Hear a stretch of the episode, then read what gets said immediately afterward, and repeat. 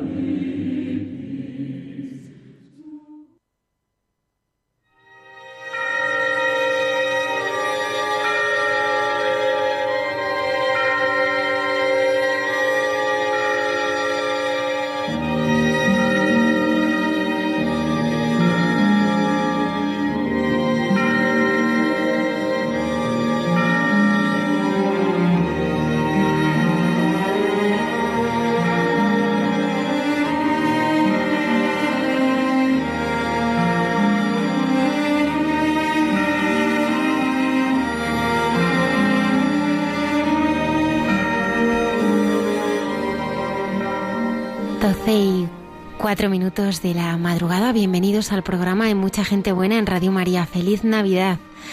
Feliz Navidad a todos los oyentes.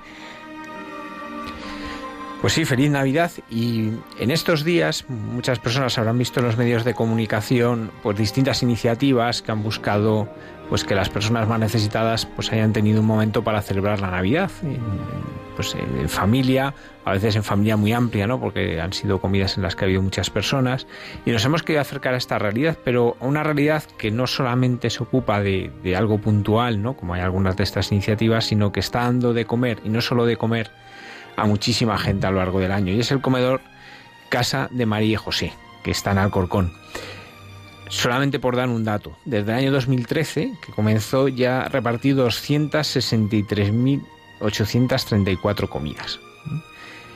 Pero como no solamente de comer se trata, sino pues también de, la atención a las personas, pues queremos conocer, ¿no? Podemos dar cifras, y hay muchas cifras que podríamos dar, pero queremos conocer rostros concretos. Y para hablarnos de ello tenemos aquí al padre Juan Carlos González Osorio, que es párroco de la parroquia del Sagrado Corazón de Jesús en Alcorcón. Buenas noches, Juan Carlos. Buenas noches. Y a José María Borrayo González, que es eh, su director de Caritas Diocesana de Getafe, y es un poco el que, junto con el padre Juan Carlos, comenzó esta experiencia de la Casa de María y José. Buenas noches, José María. Buenas noches. Bueno, con ellos hablaremos de cómo surgió aquello y cómo, por dar un dato, ¿no? Aquí tengo el, esquema ¿no? de trabajo y en el esquema de trabajo aquí aparece arriba del todo la divina providencia, ¿no? Para que se sepa bien quién lleva esto. Esta noche también en Santos de Andar por Casa eh, hablaremos con el padre Alberto Rollo sobre Santa Catherine Drexel, una santa norteamericana. En Dios nos hace guiños, el padre Miguel Márquez, provincial de los Carmelitas Descalzos, nos hablará sobre cómo se hace bien el camino cuando uno tiene la valentía de caminar ligero de sí mismo y confiando. Y en Entre tú y yo, la hermana Carmen Pérez y José Manuel Palomeque eh, nos hablarán sobre la alegría y la edad. Esto y mucho más aquí en Hay mucha gente buena. Gracias por estar ahí.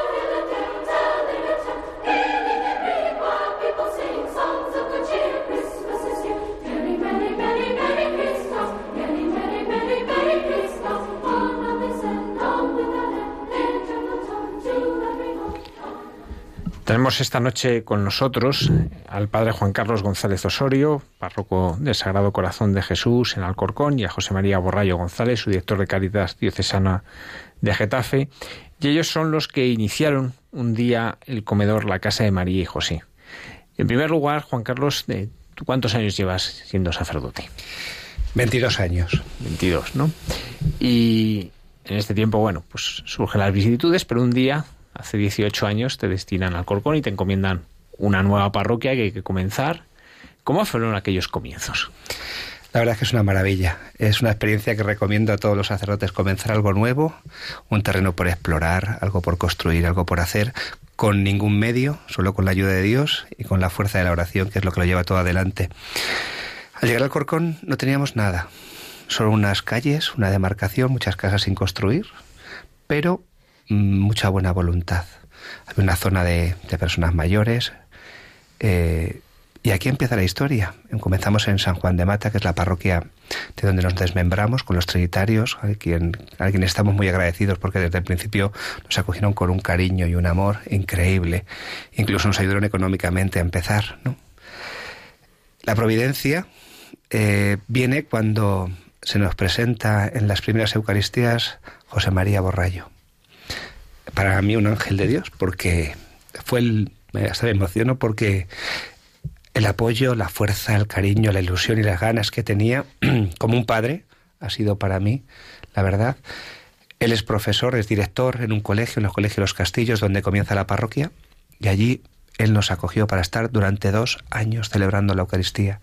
Primero en un gimnasio pequeño, donde éramos poquitos, y aquello empieza a crecer, empieza a crecer, y lo tenemos que trasladar al gimnasio grande. Una alegría, cada uno recogía su silla, cada uno cerraba, cada uno colocaba. Bueno, a los dos años de estar en el gimnasio, ponemos un pequeño prefabricado en un terreno que el Ayuntamiento de Alcorcón nos cede, con capacidad para 200 personas. Y ahí empieza la historia de esta parroquia. Empieza con mucha ilusión, porque el pilar de la iglesia se sujeta, a mi modo de ver, en tres pies, ¿no? La liturgia, el anuncio de la palabra de Dios y la caridad. Y si falla una de esas patas, el taburete se viene abajo. Empezamos con Caritas a nivel muy básico, porque nuestra parroquia a nivel económico, pues gracias a Dios, es bastante elevado. ¿no? A los nueve años de, ese prefabricado construimos la nueva parroquia. Y sentados eh, una mañana en el salón más grande que tenemos en la parroquia, yo le propuse a José María eh, la posibilidad de crear un comedor. ¿Por qué? Porque veías que en Alcorcón hay necesidades y el hambre es lo primero que hay que cubrir. El espíritu y el hambre son dos cosas fundamentales.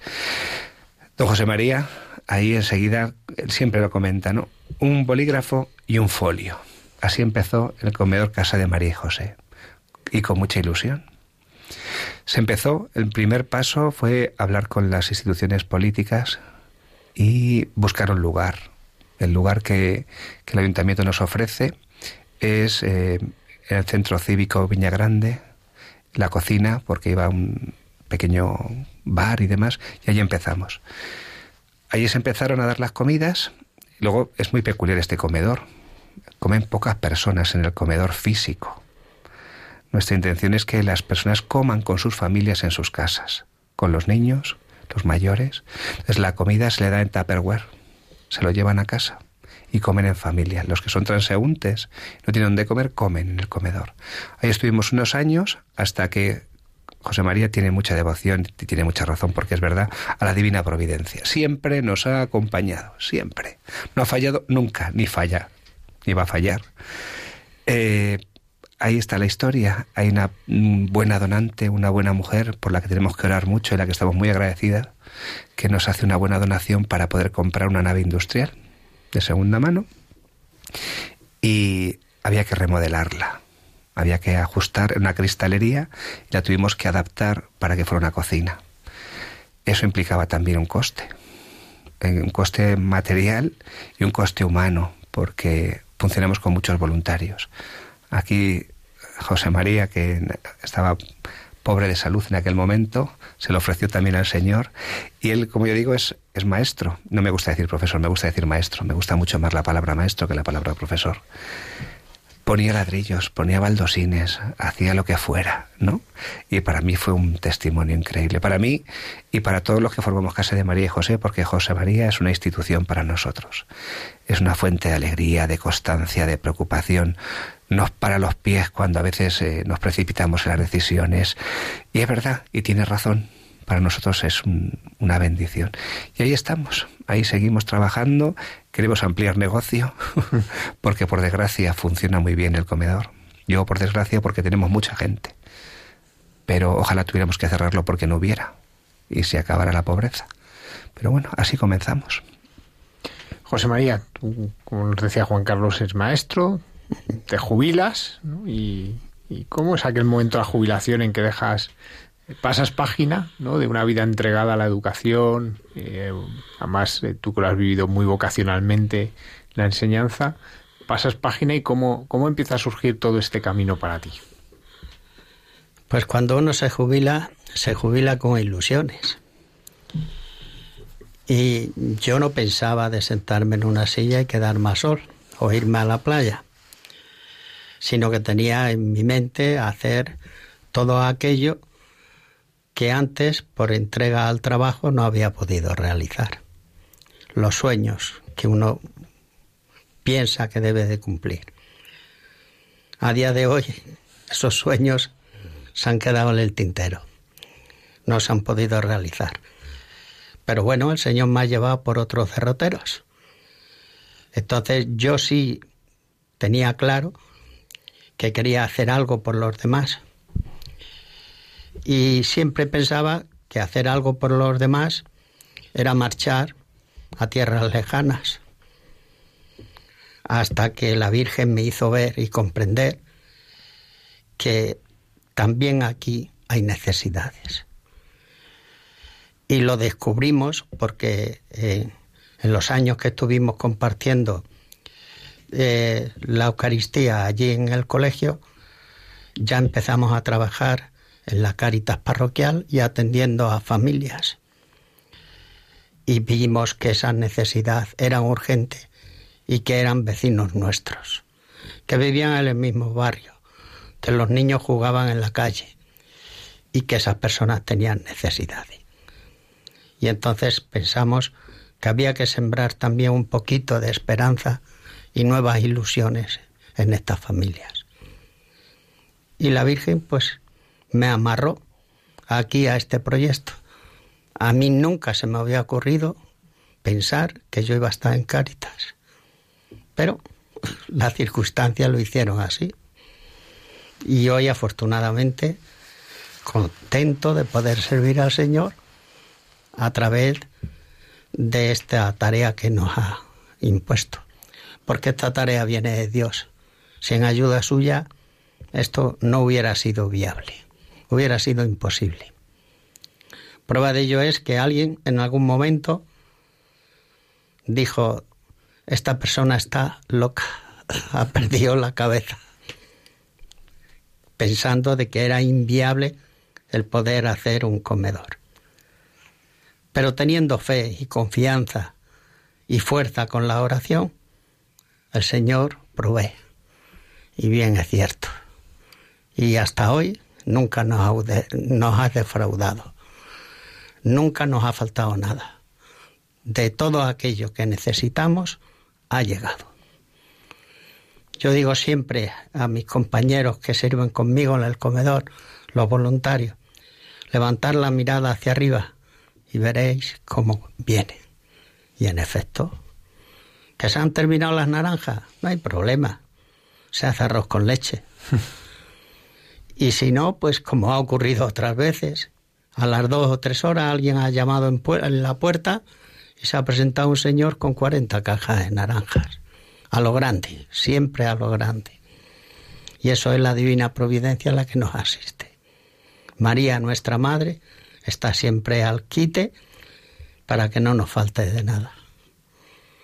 Y ahí estamos en el proyecto, porque vimos que desde Carita eh, había algunas familias, en concreto en esos momentos que iniciamos el proyecto, había tres familias que habíamos observado que tiraban la comida en la basura cuando salían de estar con nosotros en Cárita. Eh, investigamos a ver por qué, hablamos con ellos y claro, una persona pues era dependiente de alcohol y entonces él pues lo único que decía yo quiero un poquito pan y una latita y con eso me conformo.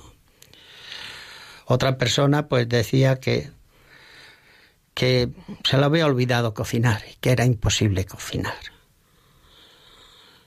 Y entonces nos hicimos pues, la pregunta, si en aquel momento que había 11 parroquias en el arciprestajo de Alcorcón, a tres familias nada más por parroquia, ya eran 33 familias las que podríamos dar alimento. Pues ¿por qué no hacemos un comedor y le damos la comida elaborada? Y así sabemos que verdaderamente come. Y manos a la obra, y fue lo que hicimos. De ahí salió la observación. Eso eran nuestros planes.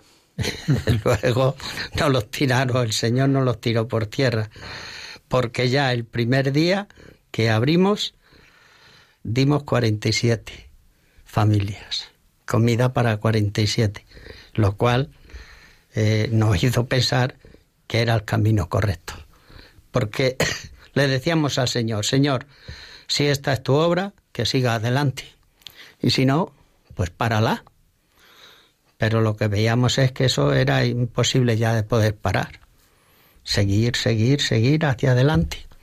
Nos abandonamos a Él, nos concedió el Señor esa gracia de podernos abandonar en Él y hacia adelante que fuimos.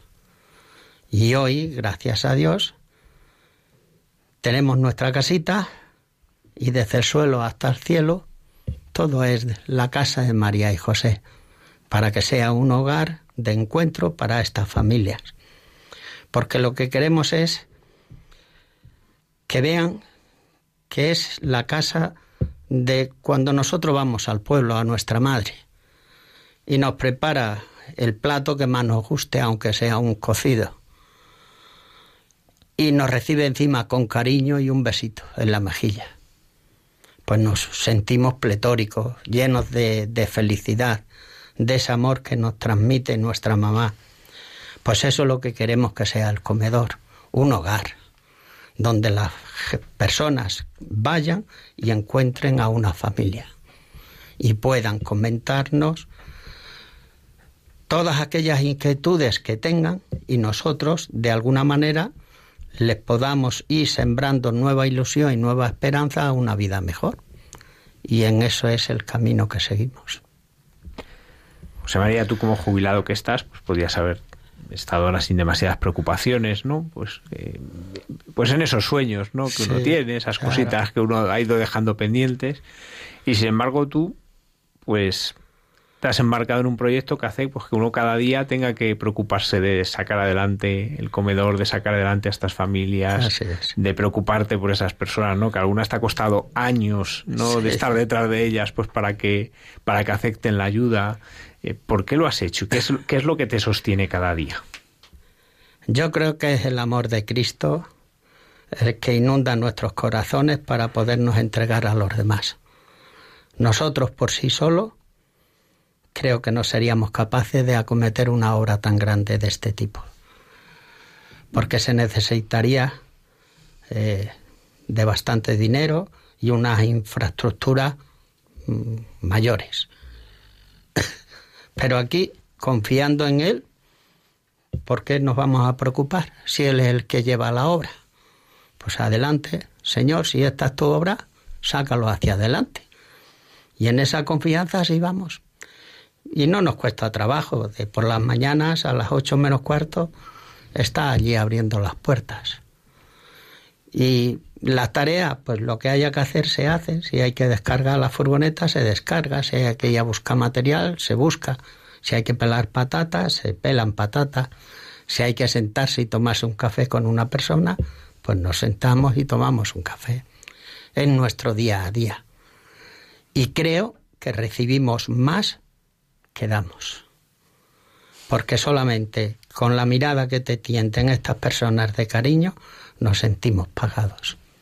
Yo digo que el jornal de gloria que nos da el Señor cada día para llevar a casa es mucho mayor que lo que nosotros hemos llevado por la mañana, aunque las alforjas hayan ido llenas de ilusiones. Pero el Señor es así de grande y se derrama en nosotros. Y ese contagio es lo que queremos nosotros transmitir, eh, todo el equipo de voluntariado, que todos seamos uno, porque así la obra puede salir hacia adelante.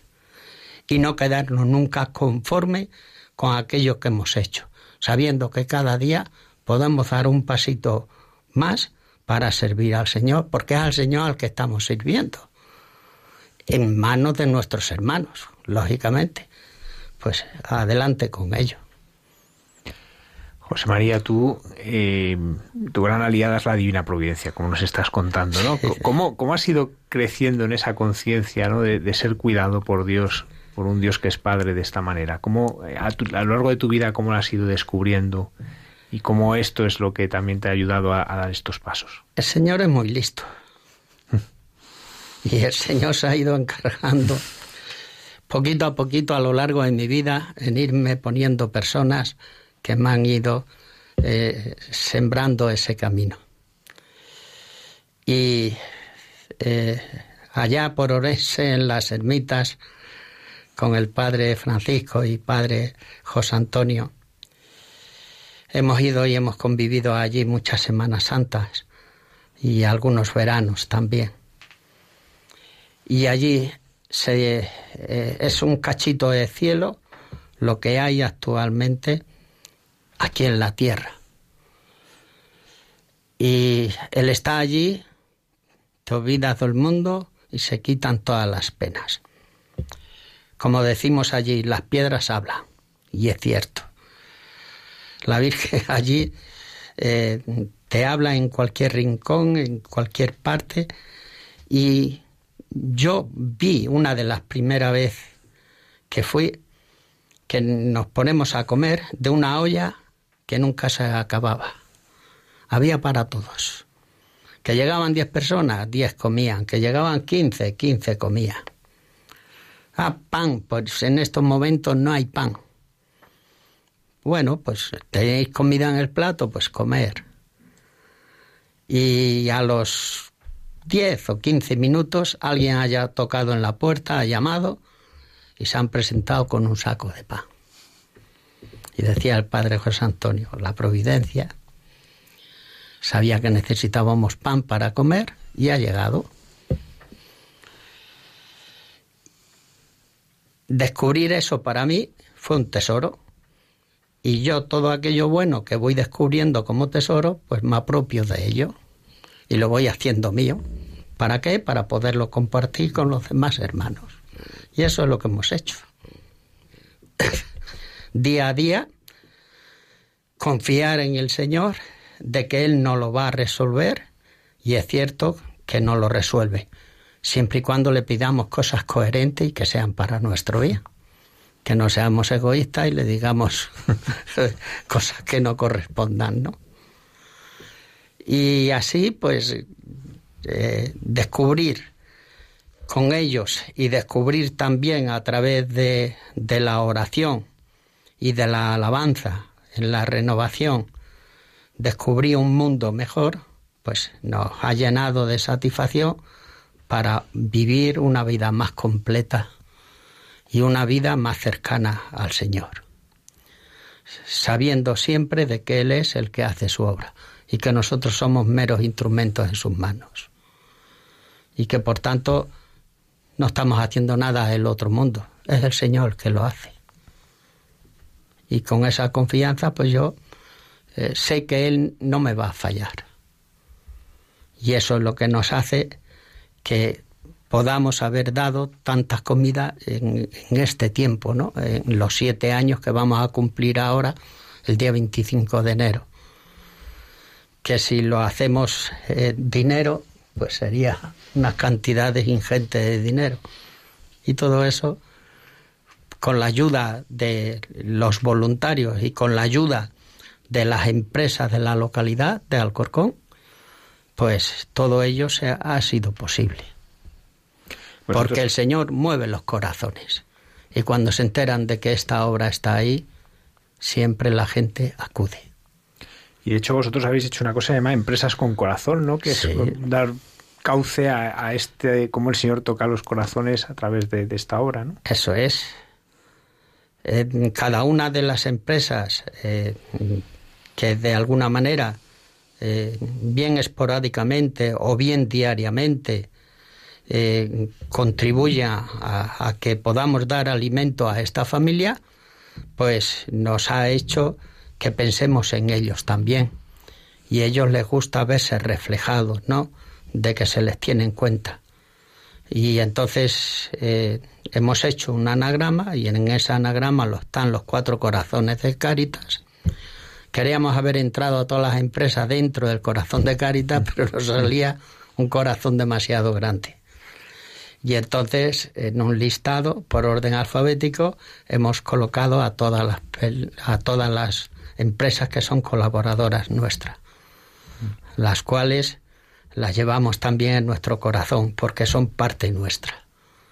Yo digo que los, eh, los participantes son a los que más importancia tenemos que dar y luego las otras dos patas que les acompañan a ellos pues son los voluntarios y todos los donantes que entre los tres construimos la casa de María y José.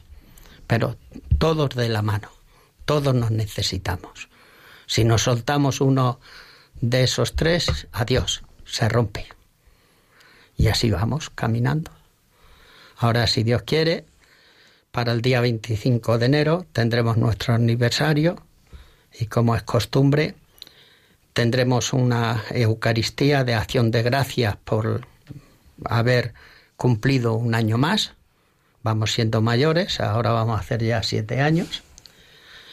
Y Luego tenemos una comida de fraternidad entre todos y procuramos que de los tres sectores haya personas representadas, estén representadas ahí en ese día.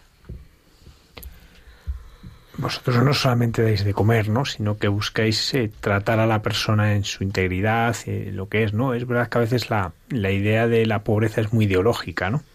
Y cuando digo ideológica no me refiero a eso, que uno tiene su idea de lo que es el pobre, de por qué uno es pobre, de por qué está en esa situación.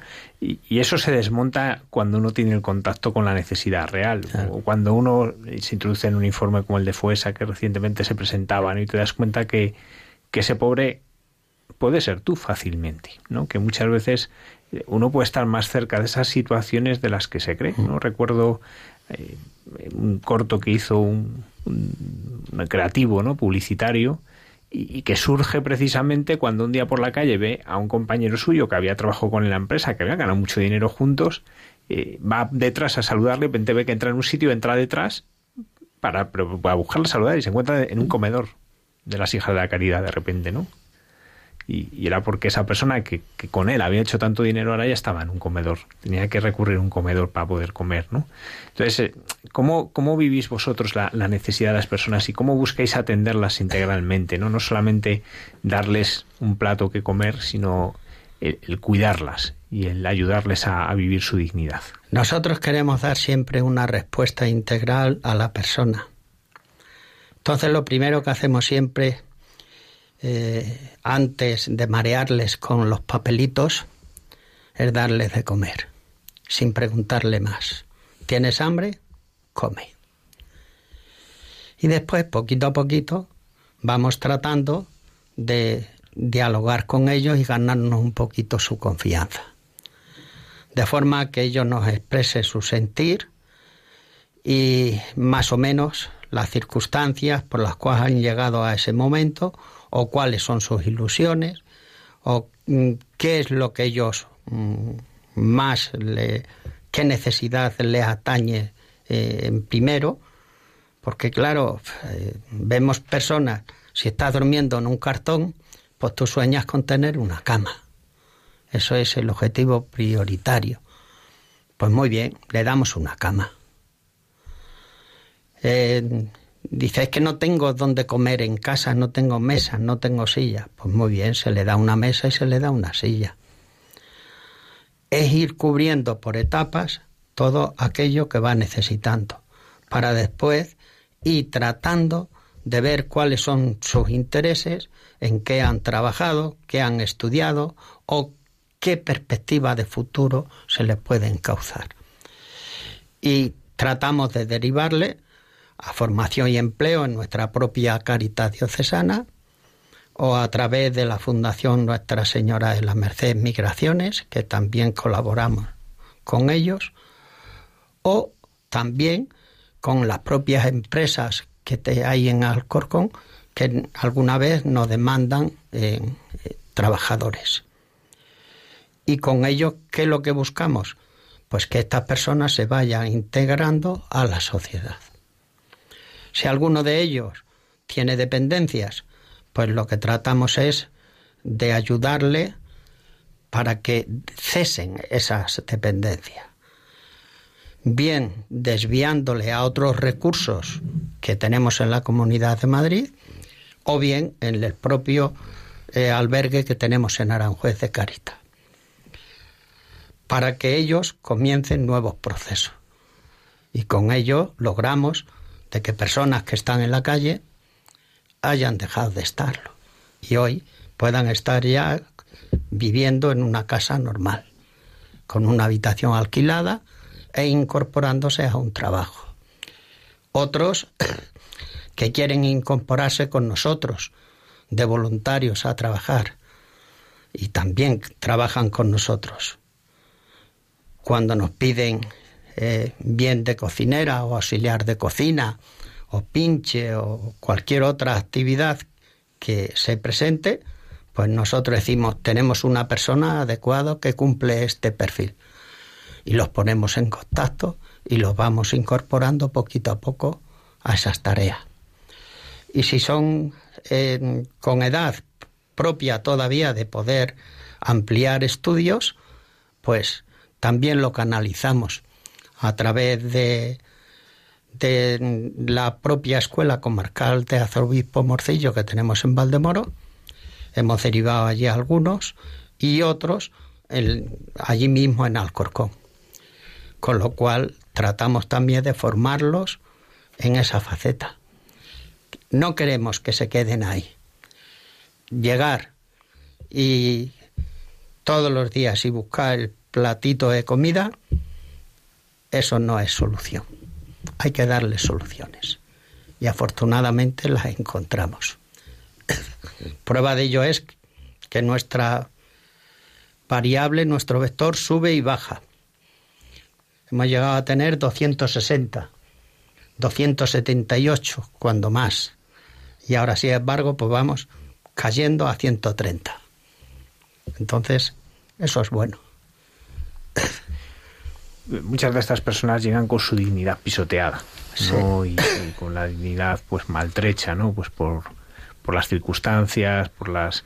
¿Cómo se ayuda una persona a recuperar la conciencia de su dignidad? Lo primero es darles el amor de Cristo, que creemos que es una de las misiones eh, nuestra principal.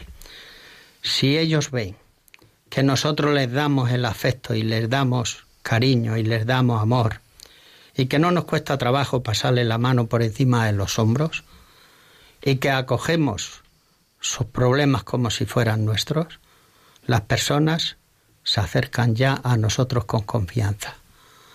Y día a día ellos van y te cuentan sus vicisitudes. Y entonces nosotros aprovechamos esos momentos para irlos guiando y llevándolos por ese camino que creemos que deben de ir, sin obligación de ningún tipo.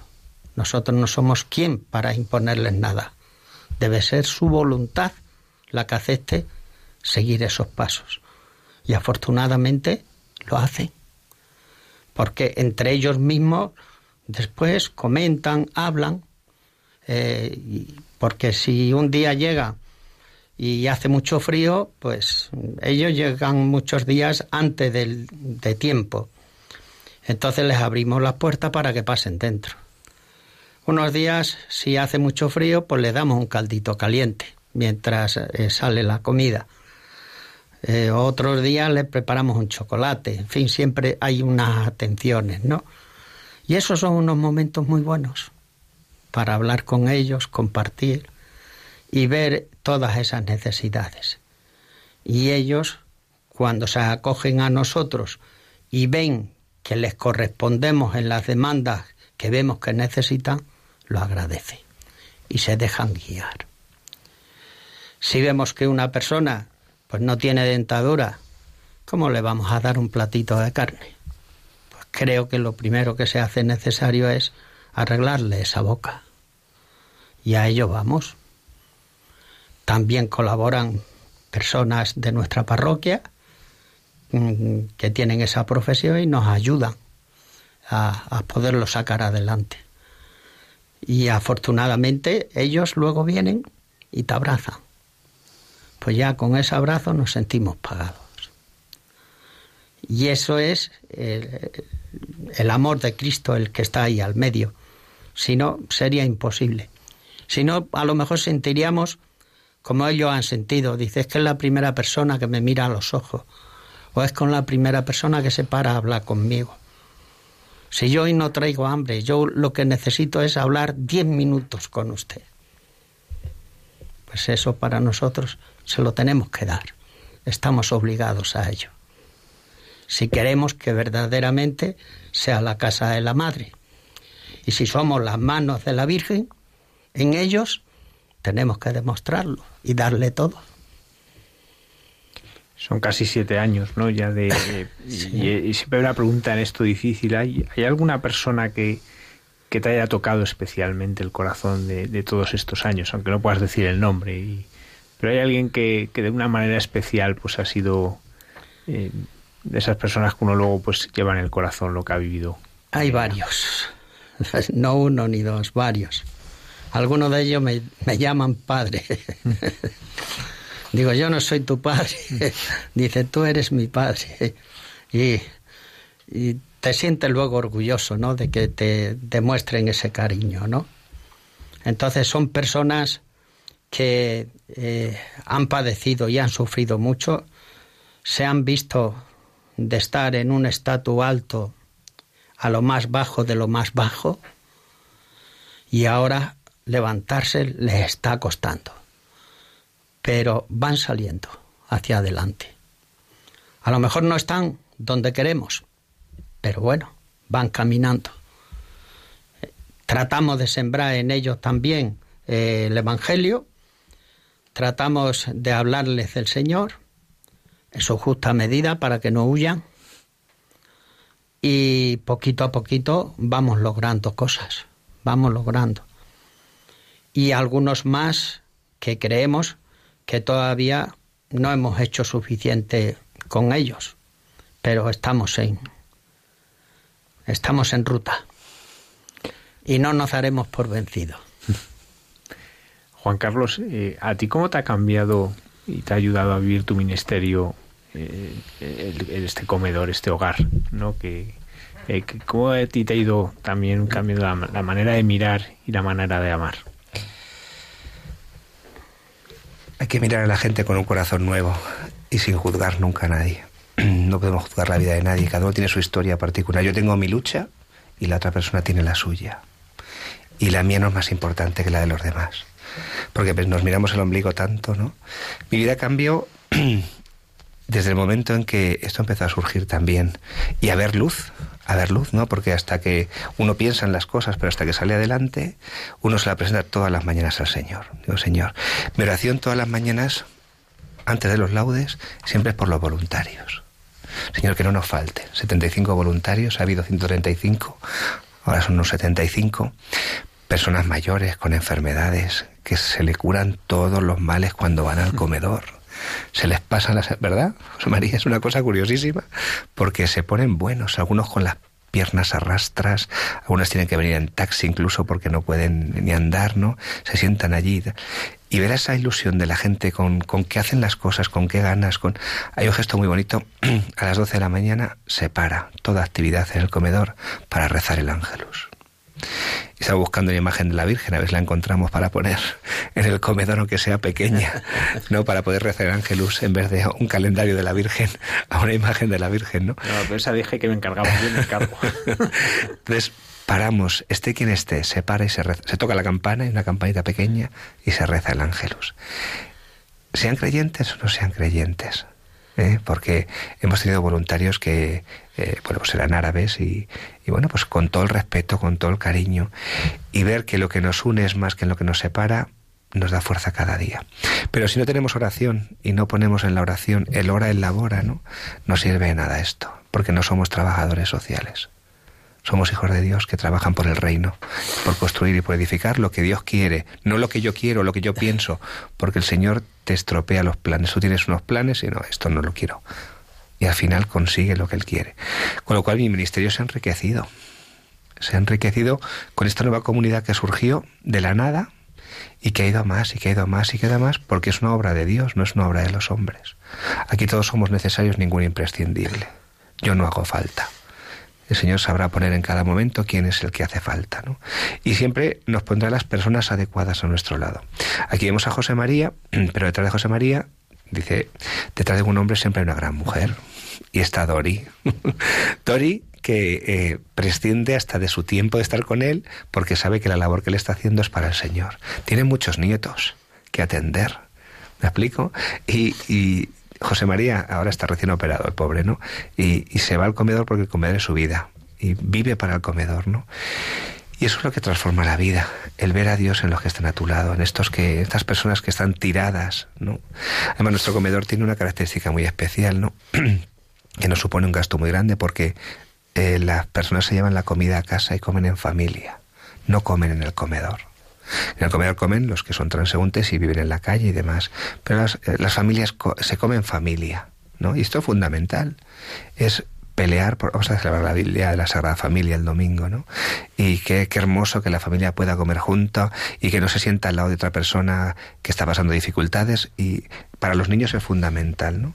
Eh, esa es una de las cosas fundamentales del proyecto.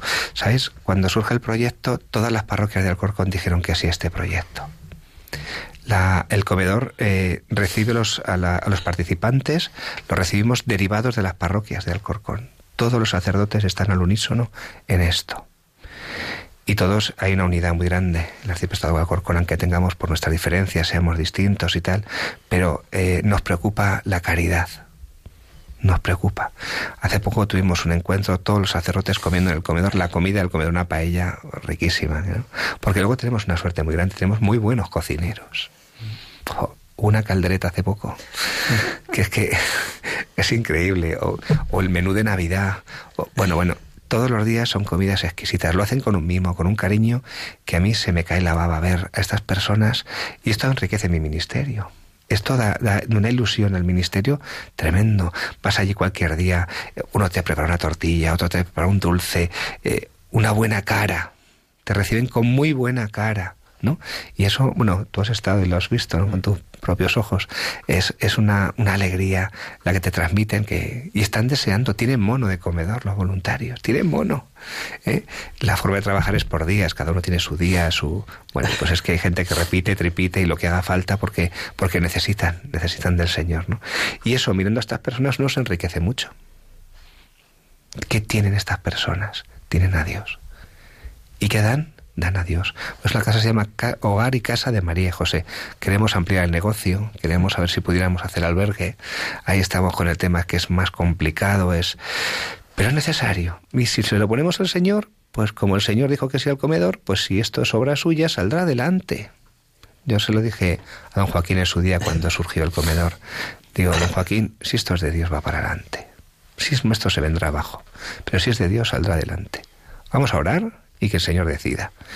Y yo he aprendido a llevar a la oración tanto a los participantes como a los voluntarios como a los donantes, que es algo fundamental, que a veces no pensamos en lo material. Hay muchos días que la gente nos viene con judías, lentejas, arroz, garbanzos, y el perejil, y la sal. ¿No?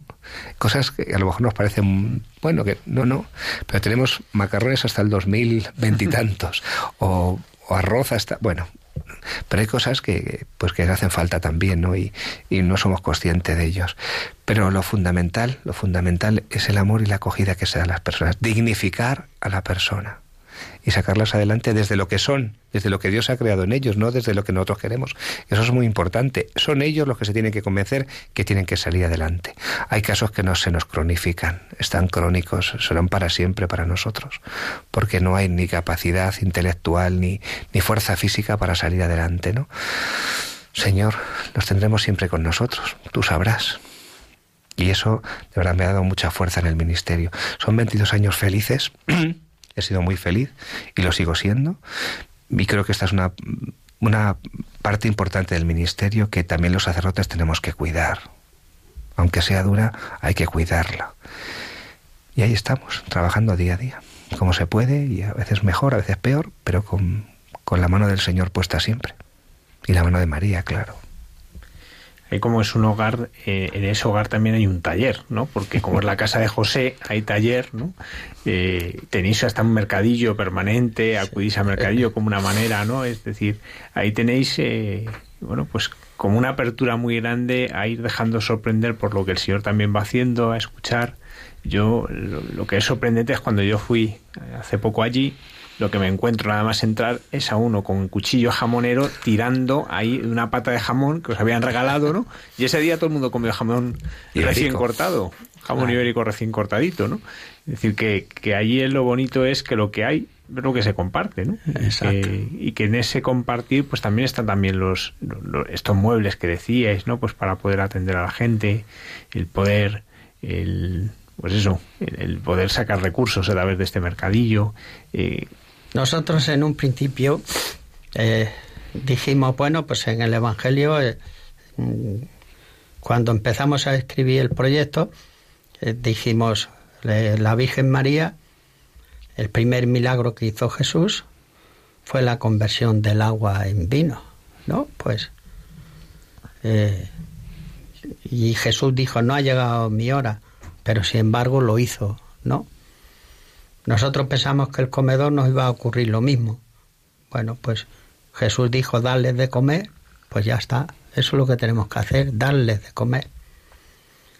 Pero luego es que Jesús es listo. Luego nos ha ido metiendo por otros derroteros que no contábamos con ello, ¿no? Antes íbamos con nuestro coche a recoger unos kilitos de arroz, unos kilitos de esto, unos kilitos de lo otro. Pero luego vimos que se hacía necesario coche también, ¿no? Y nos vino la primera furgoneta vieja, eh, nos la quitaron un caco. y, yo le decía al padre Juan Carlos, digo, ¿sabe por qué no la han quitado? Digo, porque no se podía entrar en el garaje de la parroquia, porque era más alta. Eso es porque quiere que tengamos una nueva y la podamos entrar debajo. Y en efecto, luego el Señor pues ha valido para mandarnos dos furgonetas. Y tenemos dos, una pequeña y otra más grande. Con lo cual, toda la logística de gestión pues está resuelta con ella, ¿no? Pero claro, eh, allí cuando vemos que esto se rompe o aquello, nosotros no podemos estar llamando porque venga el fontanero o venga tal. Pues nada, vamos a crear una compañía aquí mm. Y tenemos ñapa San José. Montamos nuestro taller, una empresa de Alcorcón nos dio herramientas, nos construimos nuestro banco de, de trabajo. Y allí pues disfrutamos y gozamos. Porque podemos hacer cualquier tipo de chapuza que se nos presente. Y si no, pues acudimos a nuestra parroquia. Y hay hermanos que unos saben soldar, otros son electricistas y en fin, que nos apañamos y vamos consiguiendo todos los objetivos. Y ñapa San José pues está funcionando en plenitud. Que nos llaman que hay que hacer una mudanza, pues se suelta la herramienta en el taller y nos vamos y, lo hacemos. Y acudimos con todo aquello que sea válido para podérselo dar luego después a nuestros hermanos, ¿no? Pero ahí no queda la cosa. Eh, luego hay empresas que nos donan productos que ellos, al hacer balance anual, eh, lo tienen como sobrante de ejercicio y mm, al año siguiente eso ya no se lleva, quieren traer mercancía nueva y no la donan a nosotros.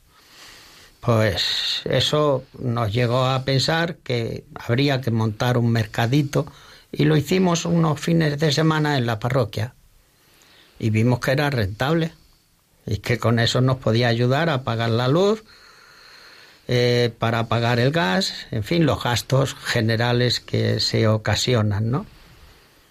y vimos que la mercancía esta seguía en abundancia, que cada año venía más y más. Y dijimos, bueno, pues el negocio habrá que extenderlo. Vámonos al mercadillo de la localidad. Pedimos nuestras autorizaciones al ayuntamiento y vamos el primer martes y segundo martes de mes, eh, uno en calle Carballino y el otro en el recinto ferial.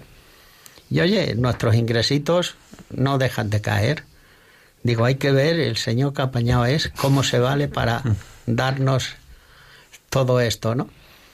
Y, luego, pues tenemos voluntaria, las hemos distraído de otra gestión para que se dediquen solo y exclusivamente al mercadillo, ¿no?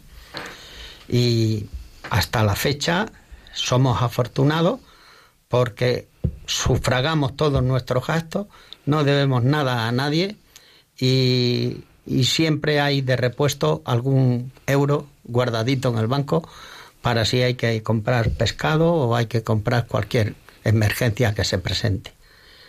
Y ahora en Navidades, pues los jamones llegan. Hay gente que le regala la cesta de Navidad y según la reciben, se presentan al comedor a donarla. Pues nosotros a lo largo del año vamos dando cuenta de esos jamones. Pero que los participantes también puedan comerlos. y entonces a ellos les satisface y a todos nosotros nos sentimos orgullosos de podérselo dar. Eh, Juan Carlos, un día normal, ¿cuánta, ¿cuánta gente puede visitar el comedor? Como decía José María, oscila. Va cambiando, ¿no? Sí, Pero normalmente. Normalmente estamos en 130 y algunos, 150 por ahí, más o menos. Ahora mismo 167 tenemos en lista. Lo que pasa es que, bueno, algunos fallan de vez en cuando, se olvidan. A ver, hay un, descontrol de muchas personas. Hay una pobreza humana y una pobreza espiritual, ¿no? Hay personas que su mente no, no llegan a, darse cuenta de las cosas, ¿no? Entonces, hay que cubrir también eso. Los pobres de espíritu, hay que atenderlos también, ¿no? Es una, una, es una preocupación porque hay días que te falta comida y el día que te sobra. Cuando no se presentan, ¿qué haces con ellas? O cuando llega el verano, que se van de vacaciones. es verdad, nos queda la comida. Oye, podéis avisarnos, no venimos, lo que sea. Bueno, pues con mucha paciencia y mucho cariño. Pero, pero grande. Dios es grande. Vamos, estoy convencido de que Él sabe cómo hace las cosas. y nos enseña cada día. Con estas personas se aprende, ¿verdad? Se aprende muchísimo. Hasta son hasta generosas ellas. Oye, te he traído esto. Hay un participante, a don Ginés le regaló eh, su, ¿verdad? Su, su imagen pintada con café. En la sede de Cáritas está la Virgen de nuestra parroquia, que es la Madonina, la Virgen Gitanilla, que de una foto pintó este participante con café, con café que le dábamos de Cáritas. Y don Ginés la puso en la sala de, la sede de Cáritas de, Getafe. Es la Virgen de nuestra parroquia, ¿no? son personas que también se sienten agradecidas. Y eso hay que tenerlo en cuenta. Yo creo que algo muy importante que hacéis es no solamente, eh, bueno, pues que coman, ¿no? Sino darles ese horizonte donde la comida sabe mejor. Es decir, eh, ese, ese consuelo, ese me importas, ese que necesitas, ese dame la mano que conmigo mm, sabes con, con, si das si me das la mano pues podemos recorrer un camino juntos Luna, yo creo que también lo importante es crear, como vosotros lo hacéis, esa relación de, de confianza donde, donde también por parte de la persona que llega está el nunca me abandones. No vengo aquí y me voy, sino que, que puedo volver y me vas a coger y me vas a recibir y yo te importo. Y eso es lo que contaba José María, ¿no? que yo creo que es, es mucho como el secreto, ¿no? de lo que va buscando en el fondo ese corazón humano pues eh, paliar muchas veces, eh, pues no, esa, no ese hambre, sino esa soledad de corazón de que a alguien le importes y ese horizonte que, creo que todos los seres humanos pues tenemos que, que tener.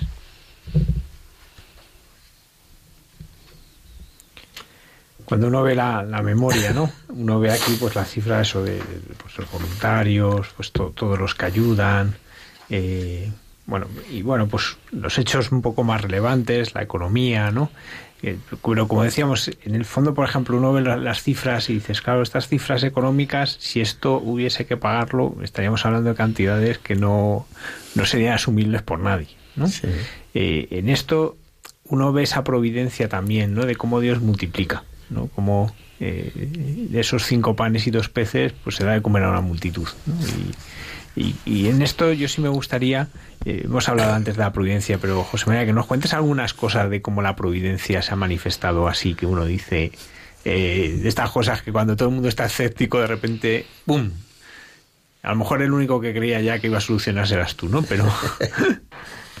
yo siempre he tenido confianza de que todos eh, se resolvería, ¿no? Porque cuando estuvimos montando la cocina, eh, yo creo que el Señor quería que nosotros la estrenásemos nueva, porque nosotros teníamos vista a una de segunda mano, porque nos costaba la mitad. Pero al final nos echamos la manta a la cabeza y, y dijimos, si es del Señor, saldrá adelante. Pues venga, adelante. Y empezamos con la cocina nueva. Y todos los todo todo todos los aparatos nuevos. Pues cuando venían la factura de 8 y 10 mil euros asustaba. Pero mira por donde siempre había algún sobre.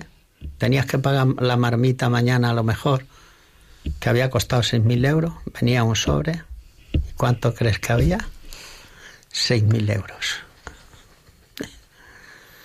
eh, o cuando la Sagrada Familia, que me llamó el padre Juan Carlos, dice, mira a ver si te gusta, y me mandó un WhatsApp con la imagen de la Sagrada Familia. Y la teníamos preparada para ponerla en la entrada, el espacio. Y, ah, pues me encanta, me encanta. ¿Me la llevo? Pues sí, trátela. Y cuando me dijo el precio, son 300 euros. ¿Y de dónde lo sacamos? A los dos o tres días, una donante había pagado la Sagrada Familia. Entonces, si de verdad creemos que el Señor está ahí y tenemos fe y confiamos en Él, Él resuelve. Claro, no gastando dinero a lo loco, sino solo lo justo y lo necesario, en aquello que necesitemos y siempre tendremos 10 euros para echar gasoil al coche, siempre. Y eso pues eh, yo lo veo que el Señor no nos defrauda ningún día. Y por las mañanas, cuando voy camino de, del comedor y digo, Señor, vamos a la tarea, tú ya sabes lo que hay que hacer hoy, pues guía, guíanos a todos para que lo hagamos lo mejor posible. Y que al cerrar la puerta esta tarde nos sintamos satisfechos de la labor que hemos realizado. Y venimos contentos, aunque vengamos cansados.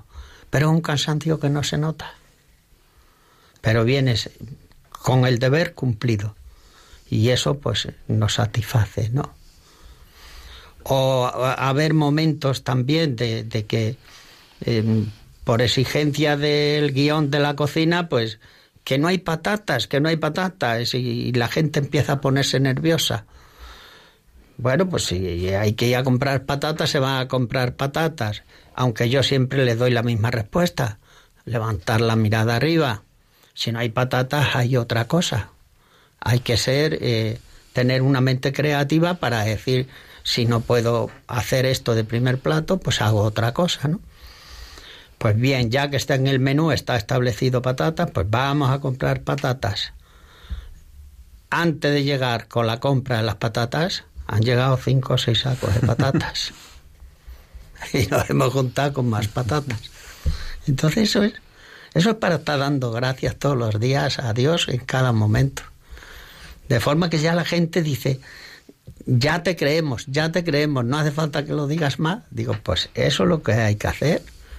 O cuando paramos por la mañana eh, sobre las nueve y media o diez menos cuarto, paramos para tomar un café. Pero siempre antes de tomar el café hay que hacer la oración. Y entonces eh, tenemos una oración al Padre, al Hijo y al Espíritu Santo, a la Santa Trinidad, y luego la oración del voluntariado de Cáritas. Las hacemos las dos, damos gracias a la Virgen y luego ya a compartir en el desayuno. Pues allí se ve ese momento de alegría y de gozo en las personas. Y como decía antes el padre Juan Carlos, algunos venían que no podían subir las tres o cuatro escaleritas que hay para subir arriba. Y sin embargo allí se les quita todo el dolor. El dolor volverá cuando lleguen a su casa y se siente. Pero allí en ese momento desaparece todo. Eso es obra de Dios. Eso no puede, eso no es de lo terrenal de nosotros, de las personas. Y entonces es una satisfacción de que allí Jesús se hace presente día a día y en cada momento. Huele entre los pucheros, como yo digo. Y eso pues es importante. Lo último hemos calzado a todo el mundo, ¿verdad? Sí. Una empresa, le tuvimos que pedir el, el número del pie a cada personal del comedor, ¿verdad? Y cada uno se ha ido con sus zapatos nuevos. Ahora en los Reyes se lo damos. Sí, sí, va a ser una cosa. Mm. Juan Carlos, ¿qué tiene de especial en el comedor la Navidad? Bueno, mira, eh, los menús eh, son increíbles, lo primero, ¿no? Es una cosa, pero son donados. Durante muchos años un restaurante muy bueno de Alcorcón nos, nos pagaba una comida increíble. Lo ha seguido haciendo, ¿verdad? Eh, hay otra persona que todos los años nos regala los corderos. Hay que irnos a buscarlos a Torrejoncillo, ¿verdad? Ahora ya vienen. Pero te das cuenta de la generosidad de la gente. Y hay que crear conciencia de que las personas comen todos los días, no solo en Navidad. ¿De acuerdo? Estamos en una época en la que cuesta mucho comprometerse con las cosas y uno puntualmente lo puede hacer. Nosotros en la parroquia, la parroquia está abierta mañana y tarde y tenemos una cesta y es curiosa, pero todos los jueves hay una docena de huevos. Llevamos años recibiendo una docena de huevos, de huevos todos los jueves. Ya he averiguado de quién es, ¿no? Pero, pero una cosa que me llamaba mucho la atención, ¿no? Y yo pensaba, fíjate, porque es una persona mayor. Los jueves tenemos un grupo de mayores, de personas muy mayores, y, y digo, tiene que ser alguien de aquí, tengo que controlar cómo sea esto, porque es un come-come, ¿no? Y, y esta persona con su pensión, con su pensión, pensó, ¿yo cómo puedo colaborar? Y un día en un comentario en la Eucaristía, claro, el arroz, la pasta, eh, lo tenemos siempre, pero hay cosas que faltan, los huevos, por ejemplo, el pescado. Y se quedó con la copla. Y lleva años trayendo su docena de huevos todos los jueves. Entonces te das cuenta de la generosidad en la pobreza. el óvulo de la viuda. Esta mujer, que tiene una pensión pequeña, colabora con lo que tiene. Y eso nos enseña. Y hay que ir creando conciencia en las personas de la solidaridad, pero continuada, no solo puntual. Porque nosotros tenemos que dar de comer a las personas todos los días, todos los días. Y, se les da el menú y hay claro, hay que repartirlo para la comida y para la cena. Se le pone primero, segundo y postre y suplemento. Hay veces que nos entran yogures para aburrir o el año de los roscones de Reyes, ¿verdad? Y ahora no queremos más roscones, decían, porque damos lo que tenemos, ¿no? Lo que nos entra, pues sale. A veces hay que cambiar el menú porque tienes pensado una cosa, pero entra algo que caduca enseguida y hay que cocinarlo, hay que elaborarlo y darle. Porque nunca damos nada caducado. En eso tenemos un control. Es que eso está de las historias. O sea, todas las personas que colaboran en el comedor tienen el carnet manipulador de alimentos ha habido que hacer los cursos, que hemos tenido que pagarlos, eh, luego un control de calidad, se guarda un poco de comida durante ocho días, eso es un esfuerzo también, ¿no? Entonces la gente eh, se motiva, se motiva y a lo que voy, hay que animar a las personas a que la solidaridad sea todos los días, todos los días, porque a veces damos lo que nos sobra, y no lo que necesitamos. Eh, yo lo que necesito es compartirlo, pero no solo en Navidad. Tenemos muchos niños en el comedor. No comen en el comedor, comen en sus casas. De presupuesto solamente en los Tupperware que son desechables se nos va un dineral. En el pescado se nos va un dineral. En el pollo se nos va un dineral. Luego, la carne tenemos un donante por ahí que nos viene muy bien, ¿verdad, José María? Es una maravilla, un nombre que lleva muchos años también. Te das cuenta cómo Dios te va poniendo a las personas que hacen falta en cada momento en cada momento. Y esta es la riqueza del comedor. Y esa es la Navidad del comedor. Por eso digo que es casa de María y José. Y a quien se da es a Jesús. Pero se da todos los días, no solamente en Navidad. Y la comida de verdad es tres cinco estrellas, perdón, es una cosa increíble, un sabor, una cosa. Yo voy a probar de vez en cuando y tal. Prueba esto, prueba, llévate esto. Es que no, no puede ser, no puede ser. Muy bien, pues muchísimas gracias por, por poner el rostro, ¿no?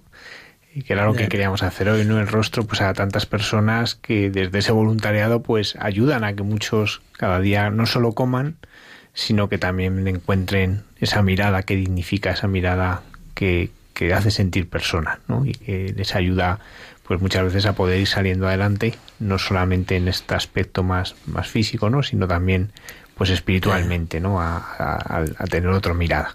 Sería bueno animar a las personas a que conozcan el comedor. Calle Las Naves número 10, perdóname la publicidad, porque eh, lo que allí se vive es una alegría continua, ¿no? a personas que lo necesiten, pero a personas que también estén interesadas tanto en colaborar de alguna u otra manera, ¿no? Que se acerquen por el comedor en Alcorcón, calle Las Naves, número 10. Es una maravilla poder verlo. Dice la carta a los hebreos, fijémonos los unos en los otros para estímulo de la caridad y las buenas obras. Pues que este testimonio, ¿no? Y, si alguno quiere, pues eso, que pueda verlo en directo, pues nos ayuda, ¿no? Y es un estímulo a la caridad y, conmueve. Yo que lo he visto, conmueve ver la dedicación de los voluntarios y, la alegría, ¿no? del que se entrega a Jesús. Pues muchas gracias por a Juan Carlos González Osorio, párroco del Sagrado Corazón de Jesús de Alcorcón, y a José María Borrallo González, que es el subdirector de Cátedra Diocesana, y bueno, como hemos escuchado, pues los que un día con una hoja de papel, un bolígrafo y sentados en una mesa, pues soñaron algo que ha ido creciendo y que ayuda a que muchos puedan seguir soñando. Muchas gracias. Gracias a vosotros. Únicamente decir, para terminar, que somos unos pobres siervos y entonces no hemos hecho nada del otro mundo. Hemos hecho lo que teníamos que hacer. Y eso es palabra de Dios. Entonces, ahí queda. Muchas gracias.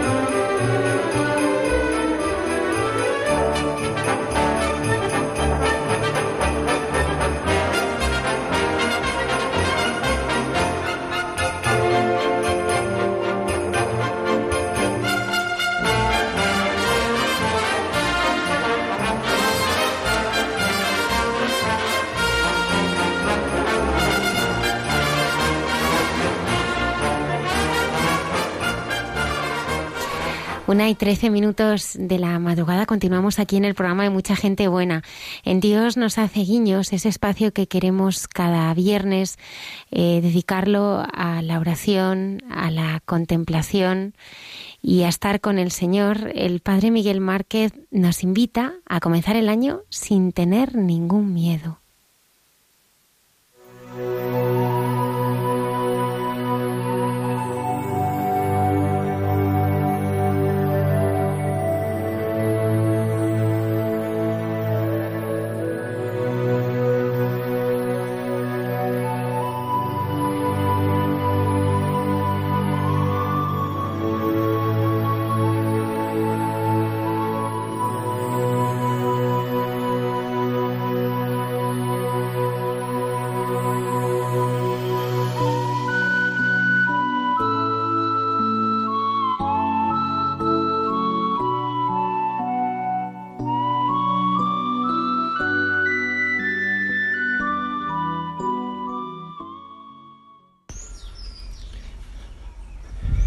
Buenas noches, Almudena. Buenas noches, amigos, hermanos, ahí en el estudio y en vuestras casas donde, donde ahora estáis viviendo esta Navidad, estos días. Os hablo y os comparto y me hago presente desde un sitio que es precioso, como una selva. Ahora sí que no puedo apagar los ruidos de, del ambiente de los pájaros, estoy en un sitio que se llama Cacupé, que está en Paraguay y es el lugar de la Virgen más visitada, más peregrinada de todo Paraguay. El día de la fiesta y esos días como unos tres millones de personas pasan por acá. Estoy en este rincón y desde aquí me hago presente acogiendo la vida.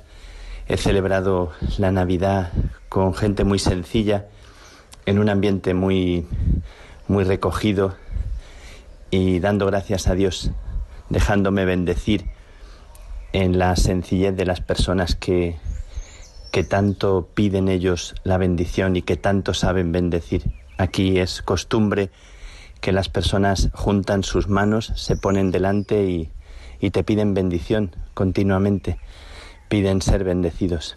Y en ellos, en los pobres, en la gente que así tan, tan limpiamente, tan receptivamente te piden la bendición, somos bendecidos y yo me he sentido bendecido cuando termino mi estancia aquí en, en Paraguay. Ayer hablaba con una hermana, hablando con hermanas, con hermanos, con gente sencilla, una hermana que me dijo que cuando vino por primera vez al, al convento, al Carmelo, era tal el deseo, era tal la necesidad, la alegría que sentía por dentro que se vino sin nada, solo con su ropa, tal como tal como estaba y emprendió el camino, se montó en el autobús y, y llegó hasta acá así, como abierta, sin nada, y me estremeció, me conmovió cuando pienso en cómo viajo por la vida tan cargado de seguridades, de por si acaso, tan llena la maleta de, de todo tipo de, de realidades que pueden proteger en un momento de, de dificultad sin pensar que, que, el camino se recorre en la confianza. Y me conmovió y también me, me sacudió.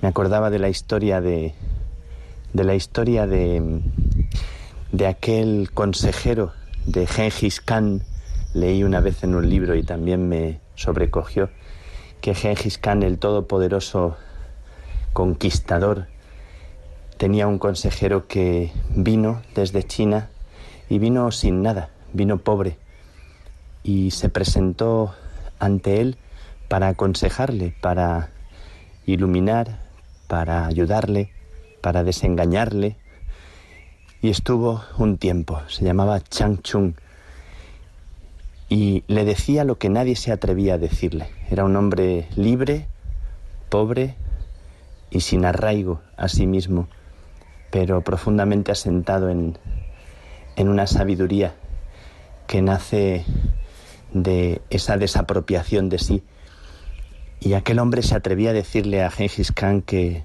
que la vida no consiste en conquistar mundos, sino que consiste en conquistarse a sí mismo y en descubrir el verdadero valor de las cosas. En estos días de Navidad que parece que estamos como muy, muy pegados a, a tantas realidades materiales y descubrimos que el verdadero valor de las cosas tiene que ver con algo muy sencillo, con algo muy, muy pegado a lo que, a lo que ya se nos ha regalado. La familia, la riqueza de la amistad, la capacidad de mirarse por dentro y descubrir que la fe, la oración nos abre un mundo que esconde dentro la alegría. Pues acogiendo esta pobreza que estoy viviendo aquí, tan llena de riqueza, llena de, frescura, también me salía desear y pensar cómo comenzar la vida, cómo estrenar la vida, cómo se dispone uno para caminar así, con los bolsillos vacíos. Estos días estamos compartiendo que solo se hace bien el camino con verdadera fortaleza cuando uno tiene la, la valentía humilde de caminar ligero de sí mismo y confiando, aunque nos da vértigo y nos asusta que podamos hacer un camino así, con esa confianza. Dice San Juan de la Cruz que los dones de Dios son no para aferrarse a ellos, sino para que te enseñen a caminar. Y estos días hemos tenido muy presente que el camino de, María y de José es un camino de personajes que tiemblan y que se ponen en camino sin saber, sin poder, sin tener, y que lo mejor de, del Belén tiene que ver con, con ese amor que se da cuando una persona es auténtica y es verdadera y comparte su pobreza y abre su vida y abriga la vida, aunque tiemble por dentro. Me, conmueve mucho y me, me desafía mucho la riqueza de los que, sin mirarse así en la noche, como dice el Evangelio de hoy, aquí estoy todavía en, en el día en el que se celebra San Juan, ahí tal vez ya es el eh, día siguiente, pues al amanecer, cuando todavía era de noche, María Magdalena, también Juan, personajes que, que están tocados y enamorados, personajes que madrugan, que en medio de la noche se ponen en camino porque su corazón arde. Como decía San Juan de la Cruz, sin otra luz y guía sino la que en el corazón ardía. A mí me gustaría caminar en este final de año y comienzo del año con esa luz que arde dentro, sin tanto equipaje, sin miedo a confiar, sin miedo a lanzarse, sin miedo a, al Dios que nos va a salir al paso para poder descubrir lo que no imaginamos, la maravilla que se esconde en lo cotidiano, en lo sencillo. Pues quiero leeros una oración que siempre me ha, me ha encantado, me ha gustado mucho, una oración del hermano Roger de Tessé, que habla de comienzo en comienzo. La quiero leer aunque tantas veces la he leído y la he compartido. Y quiero que me sepa nueva porque quiero que, que mi vida delante de Dios sea lo que Él quiere que sea, que sea el plan de Dios, que buen deseo, Almudena, si le dijéramos a Dios, Señor, que sea tu plan, como decía Santa Teresa en la exclamación 17, la última, una oración tan elegante, Señor, no me castigues concediéndome lo que yo deseo, sino lo que tú deseas, que esa es mi mayor alegría. Qué hermoso si comenzáramos el año con esta elegancia, con esta nobleza. Señor, que se cumpla tu deseo, tu sueño en nosotros. Estos días que son de sueños, eh, pues se lo pedimos al Señor. Y presento esta oración para ofrecerosla y con ella mi bendición y mi abrazo para cada persona que, que nos escucha, que nos acoge en este momento. Y que está ahí escuchando desde su casa.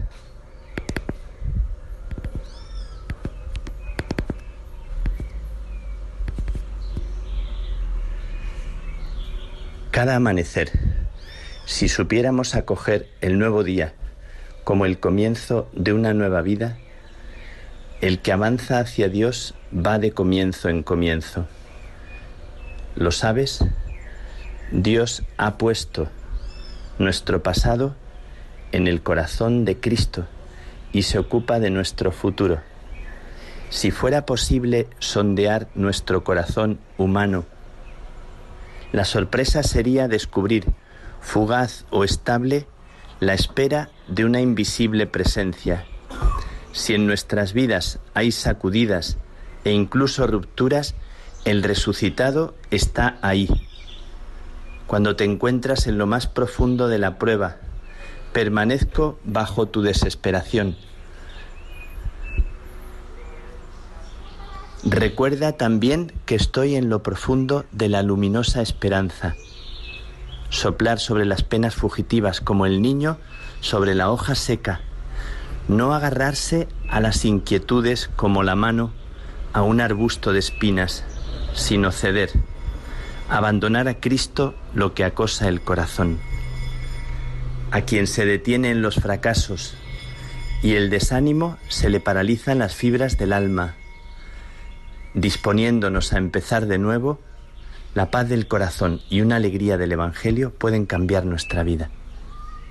Nos asaltará la duda, no nos dejemos detener. La duda no tiene nada de alarmante quien escucha tanto de día como en las vigilias de la noche y acoge los dones del Espíritu Santo, descubrirá que con casi nada lo tiene todo. Incluso en los desiertos del corazón brota la frescura de las fuentes. Almudena, hay gente que con casi nada lo tiene todo. Pues un abrazo y una bendición para cada uno de, de vosotros. Que Dios os colme de esta alegría y de esta paz.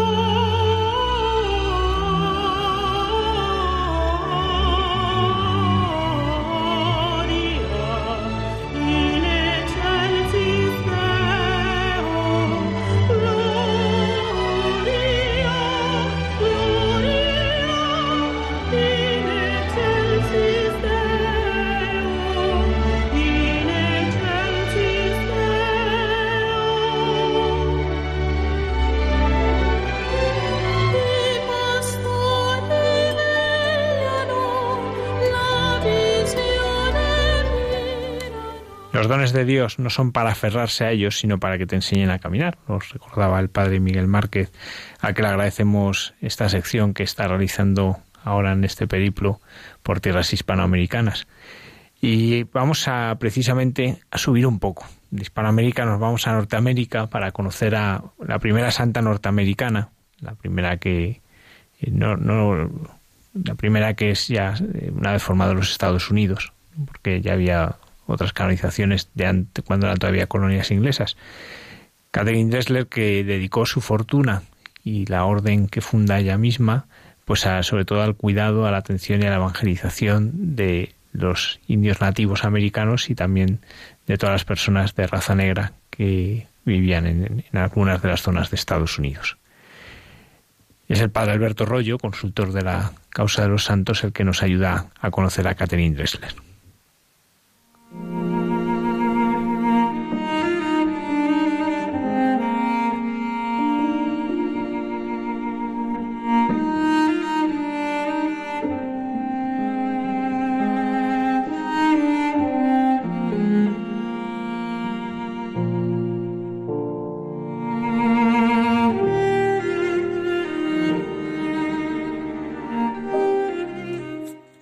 Noches a todos los oyentes de Radio María. Buenas noches, Almudena, y a todos los que componéis el programa. Cuando hace unos años tuve ocasión de vivir durante una buena temporada en Estados Unidos, eso me sirvió para conocer algunos aspectos de la cultura de aquel país que no conocía y sobre todo de la vida de la iglesia y de la historia de la iglesia de aquel país que no conocía. Y esta noche quiero compartir con vosotros en esta sección de Santo de Andar por Casa algo que llegué a conocer viviendo allí y que me pareció muy interesante y es lo siguiente. Todos hemos visto las películas de los indios luchando contra los americanos, los indios de esas tribus guerreras, esas tribus muy primitivas, de esas tribus que en el fondo defendían su tierra, pero que siempre acababan perdiendo porque eran los malos de la película. Lo que yo no sabía es que estos indios de las películas eh, poco a poco se habían ido convirtiendo al cristianismo, concretamente al catolicismo, gracias a la labor de los jesuitas americanos y de otros muchos, y que incluso uno de los indios más famosos, el jefe nativo americano Toro Sentado, que sale en muchas películas y que había vivido en el siglo XIX, de hecho había nacido en 1831 y había fallecido en 1890, se convirtió al catolicismo y tenemos dos fotos de él muy interesantes, una con un rosario colgado del cuello y otra con una cruz, un crucifijo colgado del cuello. Algunos estas fotos con Photoshop las alteran para que no se noten estos signos tan claramente católicos, porque como son símbolos pues de la cultura ancestral americana, de una religión también ancestral en armonía con la naturaleza y con la madre tierra y todas estas cosas, pues eh, les da un poco de apuro el reconocer que eh, la auténtica armonía la encontraron los indios cuando se convirtieron al cristianismo. Esto es lo que de verdad les dio armonía y allí fueron encontrando y afianzando su identidad como pueblo un pueblo que ha sido siempre despreciado por los americanos hasta tiempos muy recientes. Han sido siempre dejados de lado, discriminados y encerrados en lo que se llaman las reservaciones, estos territorios hechos para que no se mezclase con el resto de la sociedad, lo cual ha pasado durante mucho tiempo, repito, hasta tiempos muy recientes. Sin embargo, la Iglesia les trató siempre con grandísimo cariño y por eso encontraron un horizonte nuevo a través de la fe cristiana. Y, como he dicho, entre los que más contribuyeron a esta evangelización de los nativos americanos fueron los jesuitas, pero también otros, entre ellos la santa de la que quiero hablar hoy, una santa que fue la segunda americana canonizada pero la primera nacida americana en llegar a los altares. Y me explico. La primera santa canonizada americana fue Santa Elizabeth Bailey Seaton de Nueva York, sobre la cual tuvimos ocasión de hablar hace meses en este mismo programa. Pero cuando ella nació, a mediados del siglo XVIII, todavía no se había producido eh, la independencia americana, sino que aquellos territorios eran colonias inglesas y por lo tanto Santa Elizabeth Bailey Seaton nació no ciudadana americana, que no existía, sino ciudadana de las colonias inglesas. Murió ya decenios después como ciudadana americana. Sin embargo, la primera nacida ciudadana americana que ha llegado a los altares, concretamente canonizada en el año 2000 por el Papa San Juan Pablo II en el jubileo de la Redención, ha sido la santa de la que vamos a hablar hoy, Santa Catherine Drexel, la cual nos interesa mucho, no solamente por el testimonio de su celo evangelizador y el bien que hizo a los nativos americanos y también a los afroamericanos, sino que también nos interesa por un ejemplo hermosísimo de renuncia a los bienes materiales, de desapego a los bienes terrenos. Y en este caso una renuncia especialmente significativa porque tenía muchos, muchos bienes materiales. Y eso sencillamente porque su padre, Francis Anthony Drexel, en aquella época se dice que era la persona más rica de Filadelfia, lo cual es decir mucho. Si os acordáis, en la película Titanic, en el barco, entre los viajeros, aparecían distintas clases sociales.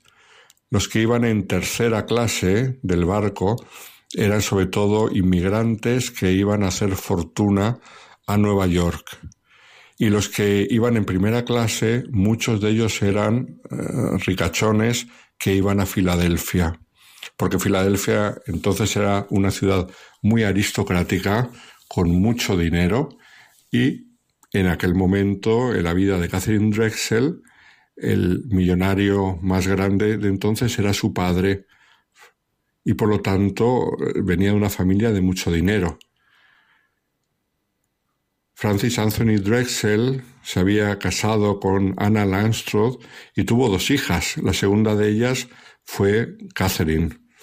Pero cinco semanas después que naciese ella, murió su madre y entonces fue criada sobre todo por sus tíos, hasta que, años después, en 1860, Francis se casó con Emma Bouvier, de origen francés, y se llevó sus dos hijas, por supuesto, al nuevo matrimonio. Después nacería una tercera hija en 1863. Era un matrimonio profundamente católico y a la vez profundamente rico. ¿Y cómo compaginaban estas dos realidades? Pues de modo muy sencillo, a través de la virtud que es la reina de las virtudes, la caridad. Fueron personas de grandísima caridad que además lo inculcaron a sus hijas, a las tres, pero también fueron personas de gran filantropía. Hoy en día una de las universidades privadas más importantes de Estados Unidos, que está en Filadelfia precisamente, es Drexel University, que viene de la familia de los Drexel. Y la caridad, Catherine la aprendió desde pequeñita en su casa. Los padres eh, hacían que las niñas en el verano, cuando acababan las clases, hicieran de voluntarias en unos campamentos que él organizaba para los hijos de las familias más pobres de entre sus empleados, y sus hijas tenían que estar allí siempre de voluntarias ayudando a los pobres. Luego además la casa de los Drexel en el centro de Filadelfia, la zona más aristocrática que todavía se conserva, era un centro de caridad. Muchísima gente acudía a ser ayudados en sus necesidades. Y cuenta la biografía de Catherine Drexel que cuando a veces había gente que no se atrevía a acudir a la casa porque les daba corte que les viesen pidiendo, ellos de modo discreto hacían en modo que les llegase la ayuda en el domicilio de cada uno. El caso es que ella aprendió desde pequeña y además le cogió el gusto a las obras de caridad. Ocurrió que de joven leyó un libro de Helen Hunt Jackson, se llamaba Un siglo de deshonor, A Century of Dishonor, en el cual se hablaba de la gran injusticia que la sociedad americana había hecho con los nativos americanos. Y a ella le dejó huella profunda este libro, de modo que empezó a, demostrar una gran sensibilidad hacia los más abandonados de la sociedad, hacia los nativos americanos y también hacia los afroamericanos, a los negros que en esta época estaban todavía en, en gran situación de segregación no tanto en el norte de Estados Unidos como era Filadelfia, sino sobre todo en el sur. Pero las noticias del sufrimiento de los, de los afroamericanos llegaban a todo el país. Y ocurrió que cuando ella estaba en plena juventud, primero murió su madre adoptiva en 1883, lo cual para ella fue un golpe muy fuerte porque estaba muy unida a ella y además había sido una referencia humana y espiritual muy grande en su vida. Pero dos años después murió su padre y dejó toda su herencia a las tres hijas, de los cuales poco después moriría una de ellas, con lo cual su fortuna quedó realmente en manos de dos de las dos hijas que sobrevivieron. Se calcula que la fortuna del padre eran unos 15 millones y medio de aquella época, 15 millones y medio de dólares, de los cuales dejó un millón y medio a obras de caridad y luego 14 millones a sus hijas. Se calcula que eso sería hoy en día como 400 millones de dólares, que es bastante. Y el padre, que tenía miedo que las hijas fueran perseguidas por cazafortunas, determinó en su testamento que no se les diese el dinero a ellas directamente, sino que se les diese la renta de lo que las inversiones de ese dinero produjesen cada día y solamente el dinero pasase a los herederos de ellas, pero no a ellas durante su vida. Pero la renta que le llegaba a cada una de las hijas era de mil dólares diario, con lo cual mm, teniendo en cuenta lo que eran mil dólares en aquella época, eran muy ricas. Y aquí está la grandeza de Catherine Drexel. Ella decidió dedicar todo su dinero a los más abandonados y despreciados de la sociedad, que en aquella sociedad americana eran los indios y los negros. ¿Y cómo lo hizo? Pues primero simplemente con su hermana Elizabeth, que como hemos dicho murió poco después, ellas llenas de sensibilidad hacia los necesitados, decidieron abrir un orfanato para chicos y otro para chicas en Pensilvania. Pero ocurrió que una vez ya fallecida su hermana en un viaje a Roma, ella tuvo una audiencia con el Papa León XIII y, el Papa mm, le sugirió que por qué nos animaba a ella a ser misionera entre los indios y los afroamericanos. La verdad es que el propósito del viaje era pedirle al Santo Padre que mandase misioneros para aquellas tierras. Y el Papa dijo que sí, pero mm, volviéndose hacia Catherine le dijo, ¿y tú no quieres ser tú también misionera entre aquellos tan necesitados? Y esto fue para ella lo que provocó un cambio total en su vida. A partir de entonces, pues empezó a pensar en la vocación religiosa pero claro, siendo tan rica, era una cuestión eh, peleaguda, porque constantemente en su vida entraba dinero, cada día entraban mil dólares. Entonces, eh, ¿cómo hacer? ¿Cómo poder compaginar eso con la vida de una postulanta, de una novicia y, y con las necesidades de su congregación? El caso es que se le recomendaron que pensase bien y que más que entrar en una orden religiosa, que fundase ella una orden religiosa. A lo mejor son cuestiones de tener mucho dinero que es mejor ser tú la que administras a que no que te lo administren otros. Además, los que la conocían, en este caso, su director espiritual que después llegó a ser obispo, James O'Connor, se daba cuenta que ella tenía grandísimas dotes de organización y de administración y que podían ser desaprovechadas en la vida religiosa. Y entonces más bien la sugirió que fuese ella la que organizase una congregación. Pero claro, ella quería organizar la congregación y ser la primera en vivir esa vida religiosa, que es lo que hizo. Después de un noviciado en una otra congregación, ella reunió un grupo de trece amigas y comenzaron una congregación que se dedicaría exclusivamente a los nativos americanos y a los afroamericanos. Y con las dotes tan grandes que tenía esta mujer, pues desarrolló una labor impresionante fundó la primera universidad solamente para negros, lo cual en aquella época era una grandísima revolución y un gran escándalo que causó en la sociedad. ¿Cómo sería el escándalo que causó? Que en una ocasión, incluso en la casa madre, donde ella vivía como fundadora y superiora general, les pusieron una bomba que no llegó a estallar. Pero los supremacistas americanos no la podían ni ver y la trataron muy mal y causó un gran escándalo que ella que venía de familia rica, blanca y de origen europeo, se decidiese a trabajar con los nativos americanos y con los negros, los más despreciados de aquella sociedad. Pero eso sin duda no la echó para atrás, sino todo lo contrario.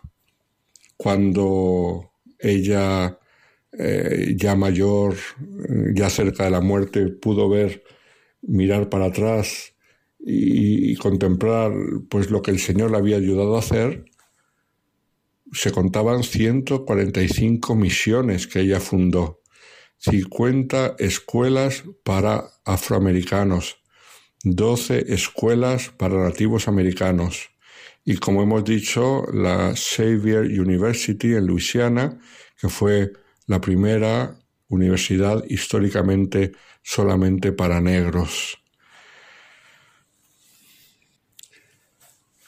La madre Catherine Drexel murió a la edad de 96 años y una vez fallecida ella, toda la parte de su riqueza pasó a la congregación, que durante muchos decenios han seguido ayudando, como ella quiso, a los más abandonados de la sociedad, que no son ya solamente los nativos americanos y los negros, sino también los inmigrantes latinos, los sin papeles, etcétera, etcétera.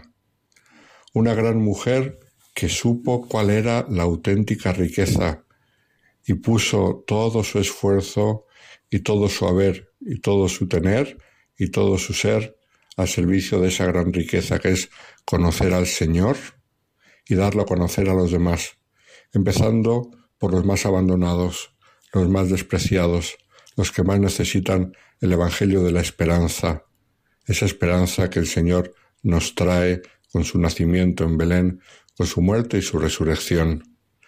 Muy buenas noches a todos los oyentes de Radio María.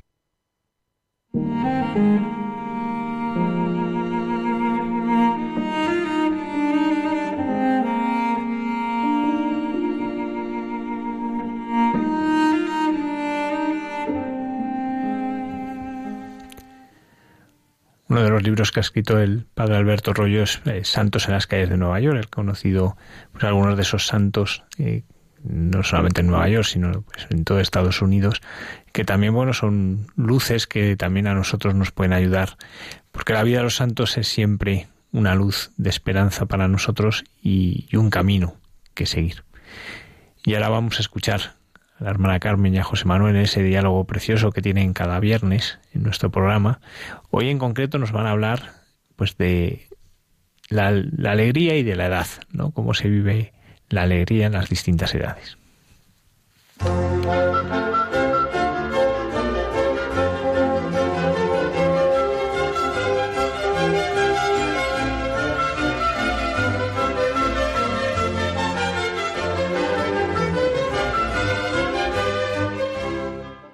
Buenas noches. estamos en estos ratos de intimidad que a una oyente que se llama Cristina le gusta mucho este que digamos estos ratos de intimidad que nos conoce entre tú y yo. A ver, estas horas. De intimidad, sí, en, hay mucha gente nueva. Y hoy, eh, menuda gente buena han tenido, todo Caritas aquí. El Dios que se hace un niño, y yo he sentido que en torno al tema que están tratando nos da la verdadera alegría. Nos dice el Papa Francisco que la salvación traída por Jesús nos llega a todos y nos regenera. Colocó su tienda en medio de nosotros para formar parte de nuestras vidas, sanar nuestras heridas y darnos una vida nueva. La alegría es fruto del amor. A todos nos ha gustado mucho que precisamente hoy Cáritas esté en Hay mucha gente buena. ¿Qué quieres que haga por ti? Ese es el lema. Y el cardenal Osoro nos recuerda que esa es la pregunta que Jesús le hacía al ciego de nacimiento. Fíjate que es interesante eso que, ¿qué quieres que haga por ti? Cuando esa pregunta, si se le hicieran cada uno, si nos la hiciéramos cada uno de nosotros, no dice, y yo quiero que haga Dios por mí. Por mí. Es claro, precioso. Eh, sería una cuestión pues mira, interesante. Precisamente nos vamos a coger eso que estás diciendo. Porque si yo me adhiero, pienso, ¿qué quieres que hiciera por mí? Sentiré el amor y la alegría. Y esa pregunta, José Manuel, me la tengo que hacer en todas las edades. En, mira, en un rato de oración me conmovió y se me ha quedado en el corazón y lo he comentado contigo. Una vivencia de Teilar. Quiere encontrar a Cristo, Alfa y Omega, en todo lo creado y, por supuesto, en cada uno de los hermanos. Primero sentiré que quiere que haga Dios por mí, que hace por mí y yo por los demás. Se ha quedado con nosotros, sí es verdad, en la Eucaristía, pero en cada uno de los hermanos también. Cristo alfa y omega de todo lo creado, todo lo que existe. Verás, esto lo he pensado mucho. Está con nosotros en la edad y en la situación en que estemos. Fíjate la diferencia de edad entre tú y yo. Y esta es nuestra alegría, nuestra eterna juventud. Y cómo nos entendemos de bien hablando y dialogando. Porque la edad, la vejez, proviene de Él porque la edad, la vejez, nos conduce a Él. Y porque la edad, estoy pensando en ti cuando digo la edad, claro, y la vejez cuando me pienso en mí, no me afectará más que medida por Él. Cada momento de nuestra vida proviene de Él, nos conduce a Él y todo nos afecta en sus medidas, claro, y así tratar a los demás. Como dice un amigo mío, Él sabe hasta dónde puedo llegar. Mi vida es ir al encuentro de aquel que viene en su plenitud y viene en cada hermano. Fíjate, y esto, al verlo contigo, a mí me venía a la cabeza eh, San Pablo, que tuvo una vida verdaderamente azarosa, le pasó de todo a lo largo de su vida, en sus distintas etapas, y él al final siempre decía, estad alegres, estad siempre, alegres, en cualquier situación. Es precioso, es verdad. Estad siempre alegres. Pues fíjate, eh, digo que todo eso también me ha hecho impresión, nos lo haces también sentir eh, Teilhard Chardin en un libro que se llama El himno al universo. Y además es muy bonito porque es lo mismo que tú has citado a San Pablo, que en realidad lo que nos cuenta es, es su vida, como pasa a todos. Mm. Pues esto es expresión de las experiencias vividas por Teilhard. Y entonces se siente tanto lo personal, lo individual, como su dimensión comunitaria toda la naturaleza, todo, todo, vibran en sus escritos, sumergidos en el misterio de, Dios, y todo nos lleva y conduce a Él. Esa es la fe cristiana y todo se deriva de Él. Y hoy, al sentir sencillamente nuestra edad, lo que podemos hacer, la que sea, nuestra vida concreta viniendo de Él, conduciéndonos a Él, y todo lo que nos suceda no nos afectará más que medida por Él, pues yo siento que, claro, en nosotros está la fe y la esperanza, los ojos capaces de ver y el corazón capaz de sentir que hemos sido llamados por Dios en, para ser hijos de Dios. Y lo que dice San Pablo, que tú lo has recordado, es verdad, estad alegres, claro, mirad qué amor nos ha tenido el Padre, bueno, ese es San Juan, para llamarnos hijos de Dios, pues lo somos. Eso nos dice San Juan, es una maravilla y lo sabemos y hemos de vivirlo. Somos hijos. Ahora, es verdad y te dejo, que quiero que me estabas cortando, es imposible amar a Dios sin amar al prójimo. Y tampoco es, y también es imposible amar al prójimo de verdad sin amar a Dios. Mira, yo te estaba cortando porque te estaba escuchando y entonces eh, me ha venido a, la cabeza eh, este libro tan que tanto, tanto nos gusta. De Jacques Leclerc. De Jacques Philippe. De Jacques Philippe, que el otro día leí una entrevista de él en Alfa y Omega. Pues eh, en, en, el que dice eh, que solo podemos vivir el momento presente. Y claro, el momento presente es, aquel momento en el que cada uno está, tenga 5, 10, 20, 50, 80, 90 o 100 años. Es vivir el momento presente. Él dice, la clave, la clave de la felicidad en Dios está en vivir el momento presente. Y es verdad, y es en el momento presente donde yo puedo hacer el bien al otro. Claro. Y es en el momento presente de donde yo tengo que experimentar la alegría. Él dice muchas veces, si yo espero vivir cuando me vaya bien aquí, cuando... Dice, estoy, no estoy viviendo, entonces estoy dejando que la vida pase. Entonces, esto que estás diciendo, eh, que hay que... La edad, la edad. Eh, eh, es la alegría es un momento concreto en el que vivir. Es verdad. Fíjate y es lo que tú estás diciendo. Es en el momento presente donde yo tengo que ver que todo lo universal todo lo sólido lo importante es el amor de Dios. Y luego todas las felicidades fragmentarias que nos pueden despistar pues comprenderlo en todas las partes hay signos de lo precario, de lo corruptible, de lo que se hace, pero yo tengo que buscar, como tú has dicho, en ese momento presente. Toda la creación, todo momento presente está lleno de Dios, de la acción de su presencia, de su providencia enorme. Eh, y por medio de, Él han sido hechos todas las cosas, todos los momentos. Recuerdo un momento, si me dejas, una de las cartas de Romano Guardini muy bonita sobre la alegría. había pasado, pasado dos Un momento, solo que es muy distinto un corazón alegre de un corazón divertido. Que ser divertido es completamente distinto. La alegría que se tiene que tener en cada edad vive dentro, completamente, esta alegría honda, serena, profunda. Esa es la alegría que merece la pena. Cuando nos encontramos con Jesucristo y por tanto con el hermano, abrimos lo que tú has dicho, el camino para la alegría de Dios. Alegraos, sí. Mm, esta, mantenemos que, tenemos que mantener esta actitud con ánimo, confianza y libertad interior. Siempre pues nos tenemos que ir. Nos tenemos que ir. Pues buenas noches y ya lo sabemos. La alegría siempre, en cualquier edad y en cualquier momento, lo que podemos dar en ese momento y lo que podemos recibir de Dios en ese momento. Ah, amigo, y pero para recibir ya hablaremos otro día, hay que pedir. Eso. Hasta la semana que viene.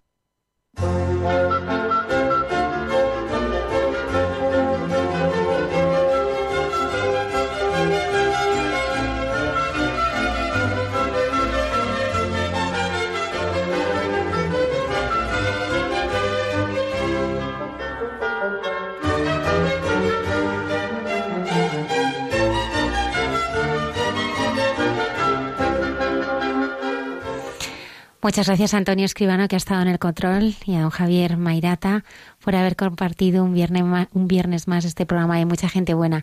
Nosotros nos vamos ya, pero eh, os recordamos que estaremos el próximo viernes aquí en el programa Hay mucha gente buena. Nos despedimos con este villancico de Navidad que seguro reconocéis enseguida.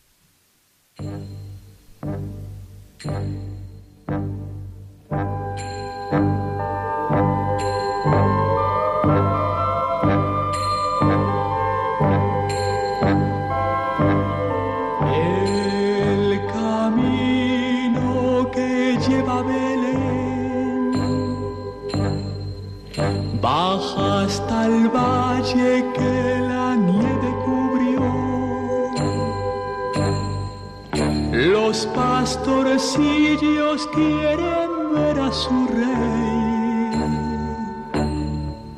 Le traen